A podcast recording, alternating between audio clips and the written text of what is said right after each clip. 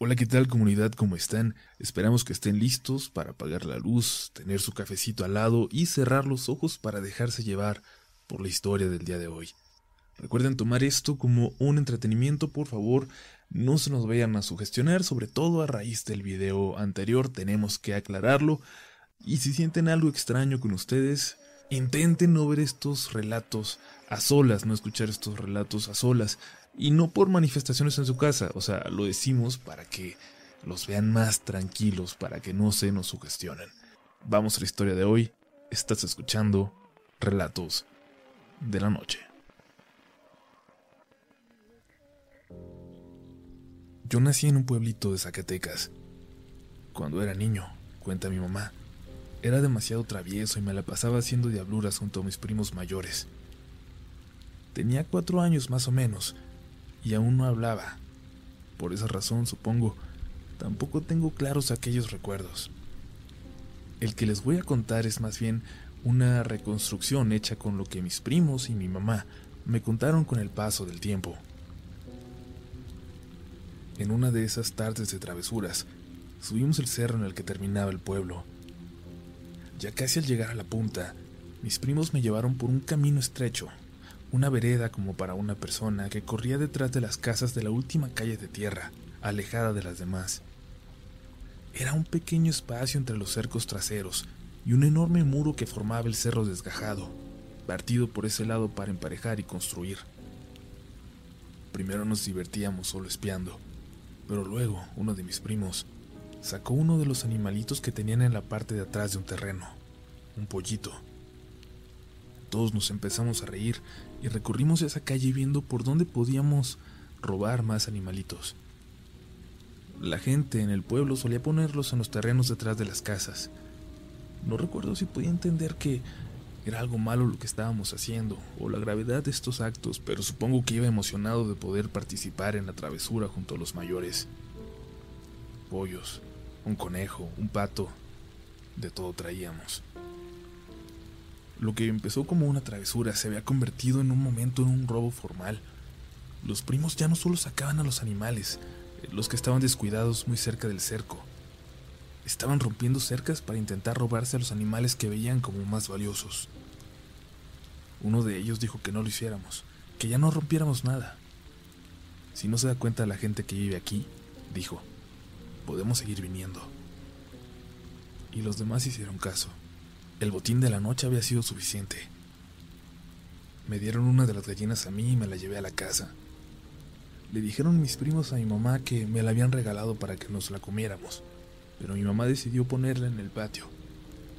Mejor la dejamos con nosotros para que nos dé huevitos, pensó. Pero uno de mis primos, el mayor, ya le había echado el ojo a un lechón, un puerquito. Ese iba a ser el gran botín así que sin dejar pasar más tiempo, decidió que tenía que regresar la noche siguiente. Como les dije, de niño travieso, había pasado a un ladrón, y solo porque vio la oportunidad de hacerlo. Bueno, también porque todos teníamos hambre. No había muchas oportunidades en aquel entonces, en aquel lugar. Le pidió a uno de sus hermanos y a un amigo que le acompañaran, y fueron de nuevo aquel caminito. De noche era imposible ver por dónde caminaban. Llegaron hasta la casa donde estaba el cochinito, donde ya habían hecho un hoyo. Pero los animales empezaron a hacer mucho ruido. No solo los cochinos, todos los animales de la calle. De pronto escucharon voces de hombres, gritando, maldiciendo, maldiciendo a los ladrones y amenazando que no iban a salir vivos de ahí. De uno de los extremos del camino, a lo lejos, vieron a una sombra, una mancha negra que se movía rápidamente. Era algo negro que solo era visible cuando pasaba por los huecos en algunas cercas que dejaban pasar la luz. Es un perro, gritó uno. Un perrote. En efecto, era un pastor alemán enorme que se acercaba a ellos. Del otro extremo, las luces de una lámpara se acercaban también. Estaban atrapados en ese camino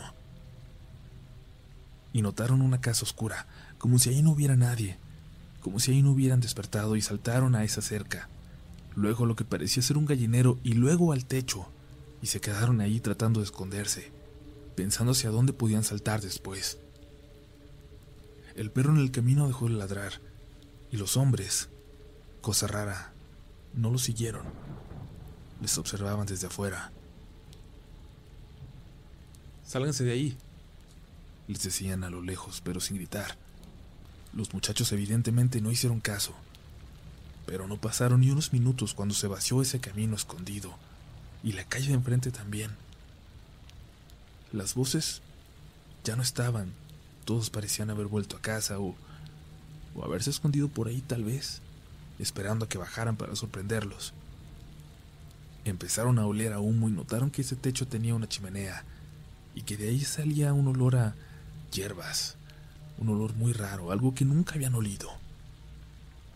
Era horrible. No parecía que estuvieran cocinando. Estamos en el techo de la bruja, dijo el amigo de mi primo. Y cayeron en cuenta mis primos, los dos, de la casa a la que habían saltado. Una casa de madera, oscura, casi negra, más alta que las demás, pero más simple en su construcción, como si fuera de otra época.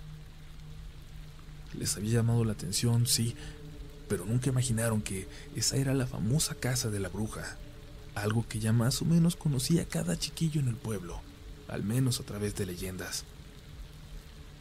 Hay que bajarnos de aquí, y corremos hacia la vereda de atrás. Nos vamos hacia el lado donde está el perro y si nos sale lo pateamos. Saltaron muy despacio al gallinero y luego al piso. Y entonces vieron a una mujer sentada ahí. La bruja, supongo. Una mujer que los veía divertida desde una mecedora colocada en la parte de atrás de su casa, junto a su puerta trasera. No la habían visto. Había estado ahí todo el tiempo. Había estado ahí desde que saltaron hacia su casa.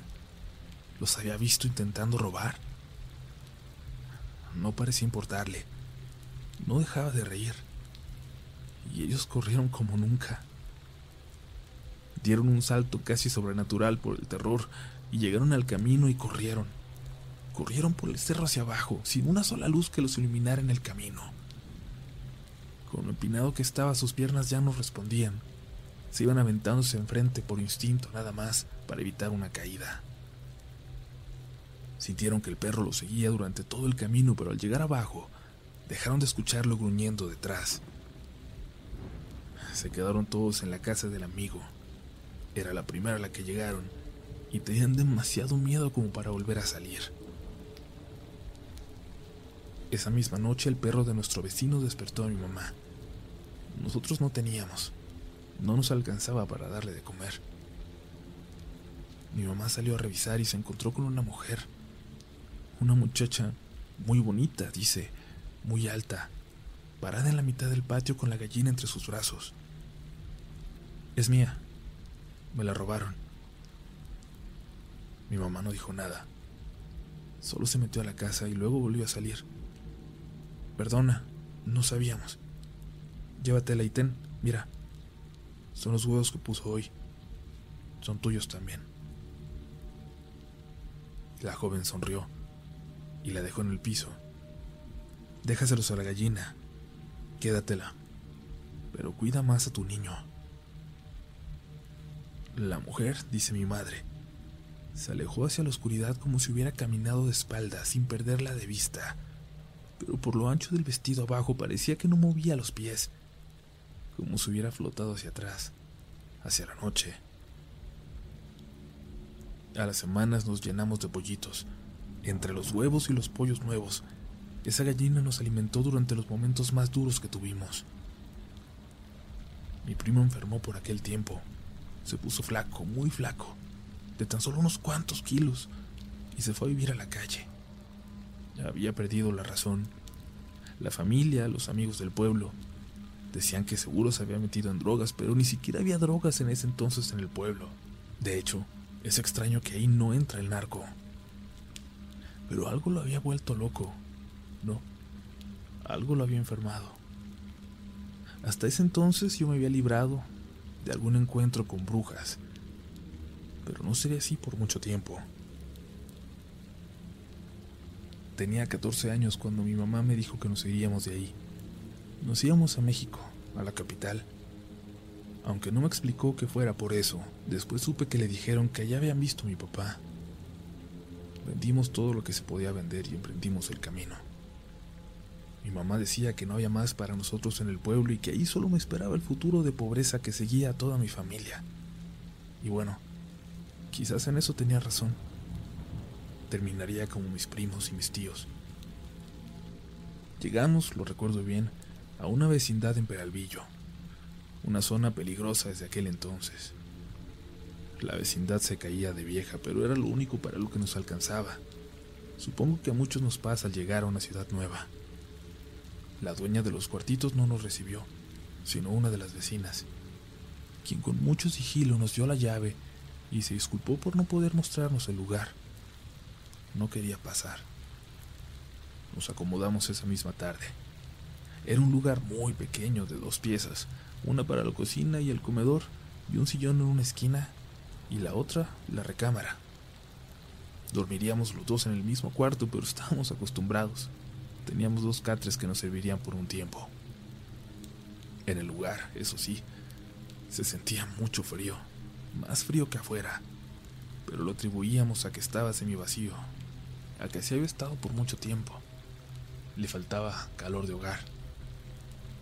A los días, mi mamá se enteró de que esos cuartitos donde ahora estábamos nosotros habían sido habitados por la hija de una señora que vivía justo en el departamento de arriba. Una señora de la cual todos decían que era bruja. Una señora a la que se le trataba con respeto, con ese respeto que solo te da el miedo de verdad. Al parecer, la hija y la nieta se habían ido sin decir a la señora dónde. Nadie tenía idea de dónde estaban ahora.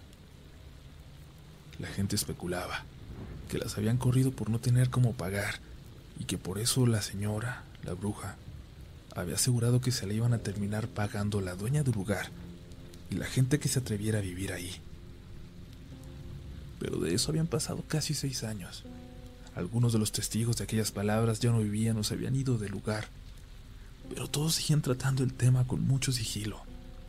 Nadie de la vecindad se había atrevido siquiera a preguntar por rentar aquel lugar. Los niños, bueno, los jovencitos de mi edad con los que yo hablaba, decían que la bruja ya se había muerto, que era solo su fantasma el que habitaba el departamento ese que estaba justo encima del nuestro. La sola idea me aterraba, porque la escuchábamos caminar todas las noches. Las señoras, las que llegaron a platicar con mi mamá alguna vez, la verdad es que le sacaban la vuelta al tema. Preferían e intentaban por todos los medios evitarlo evitar hablar de esa mujer, de la bruja. Y entonces comenzamos a sufrir nosotros. Y todo comenzó de la forma más inimaginable, con un sonido tonto que quizás hasta los haría reír.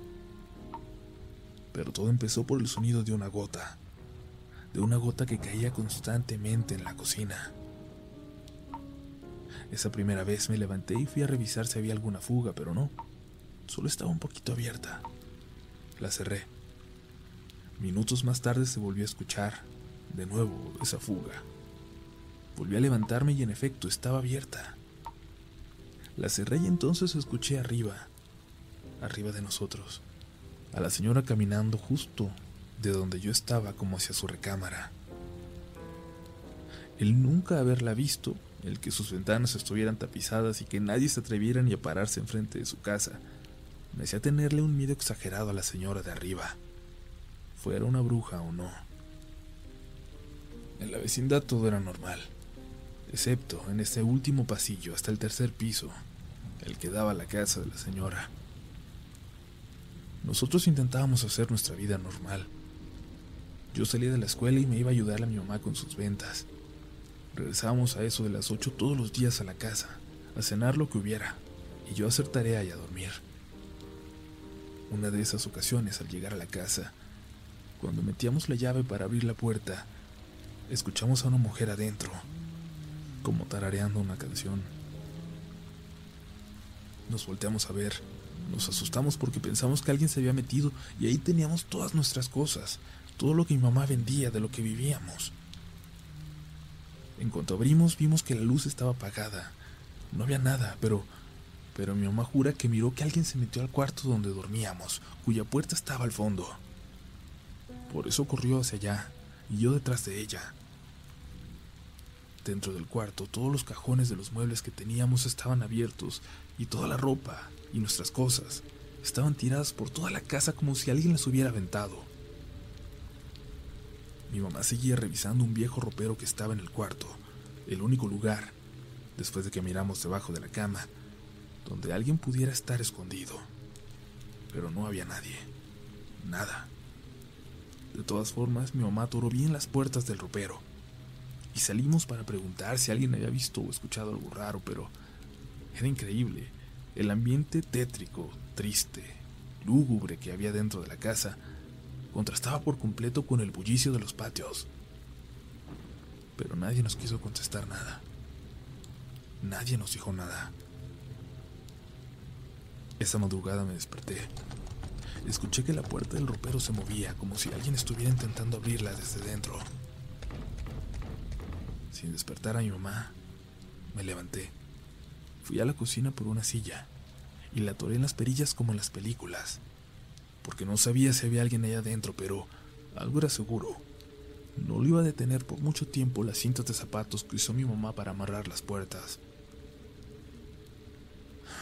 Los apagones allí no eran raros.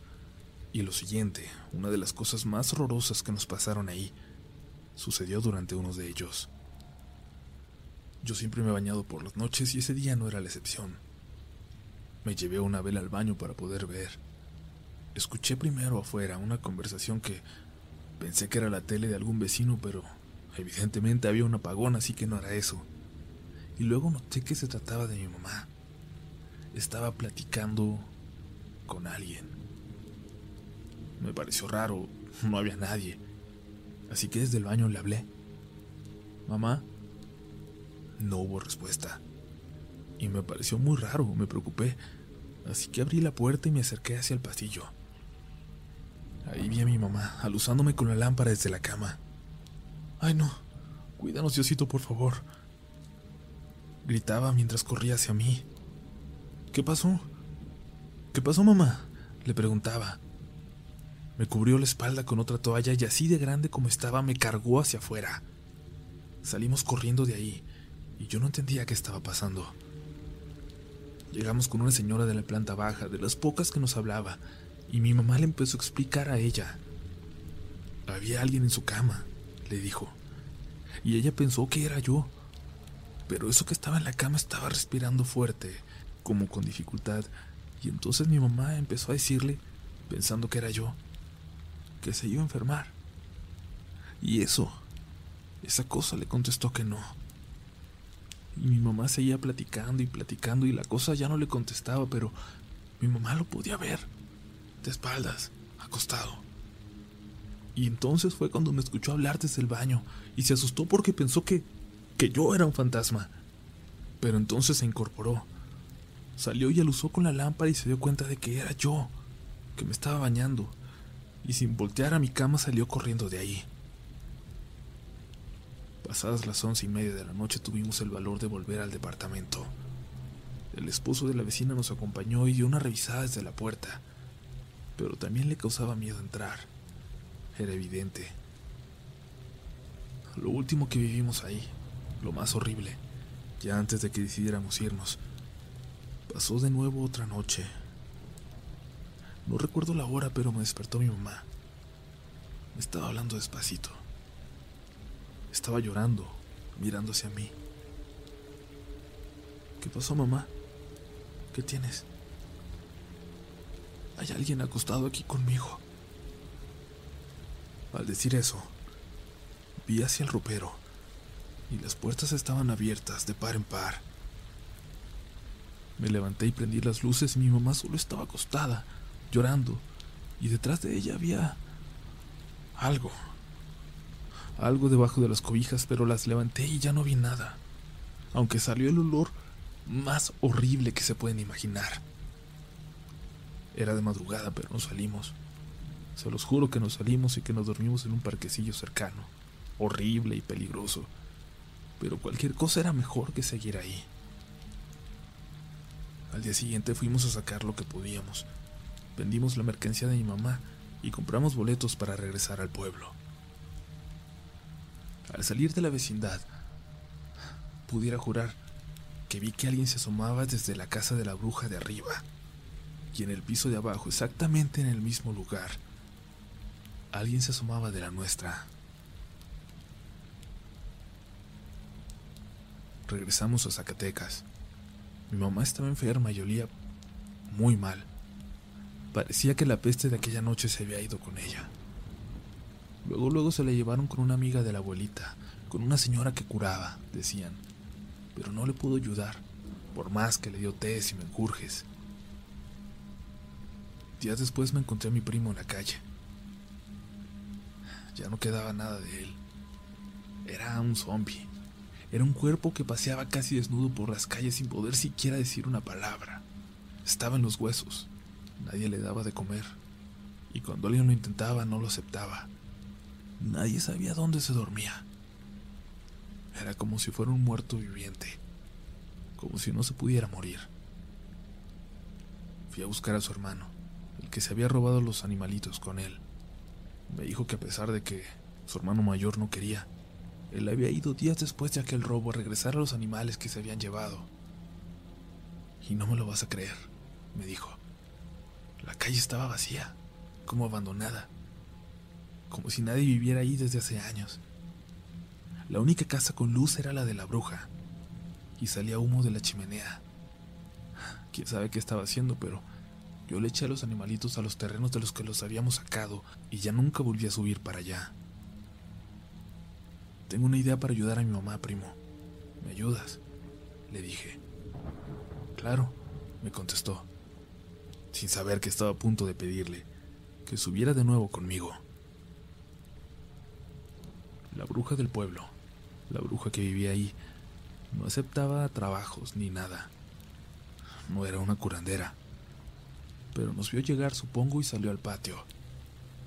Me acuerdo de ustedes, dijo y ayudó a mi mamá, que apenas se sostenía, a pasar. A nosotros no nos dijo nada. Salió casi una hora después. Tu mamá traía un niño en la espalda, me dijo. ¿Qué? Sí, le echaron a un niño muerto en la espalda. O lo agarraron ustedes por meterse donde no debían. Yo no tenía idea de qué estaba diciendo, pero entonces le conté resumida la historia de lo que habíamos vivido en la Ciudad de México. Regresa mañana por ella, a esta hora, me dijo y se volvió a meter. Yo sé que está mal, pero algo, quizás la falta de otra esperanza, me hizo confiar en ella.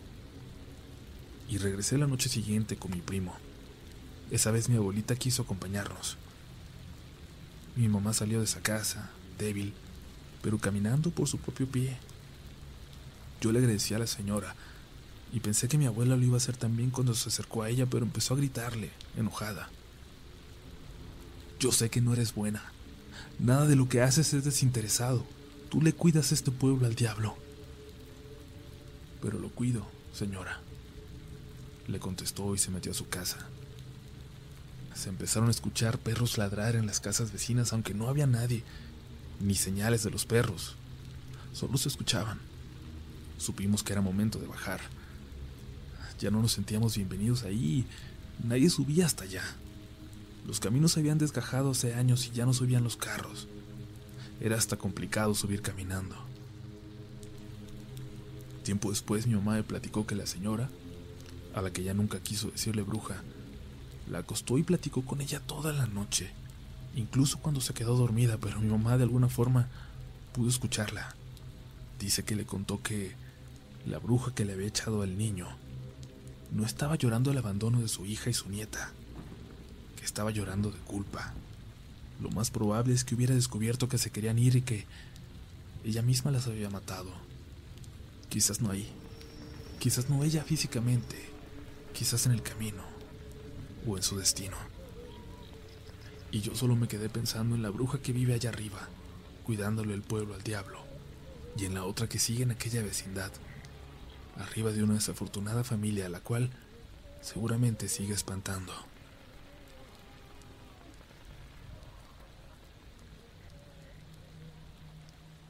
Si te gusta este contenido, no dudes en suscribirte para que estés pendiente de lo nuevo que tenemos cada semana. Síguenos también en Instagram y Twitter, donde nos encontrarás como RDLN Oficial. Y también puedes suscribirte a YouTube, donde tenemos varios relatos nuevos cada semana. Esto es Relatos de la Noche.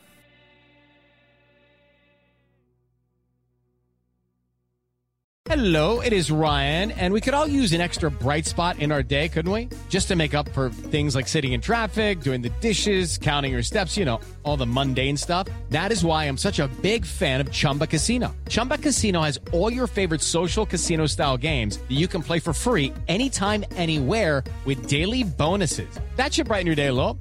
Actually, a lot. So sign up now at chumbacasino.com. That's chumbacasino.com. No purchase necessary. Group. Void were prohibited by law. See terms and conditions. 18 plus.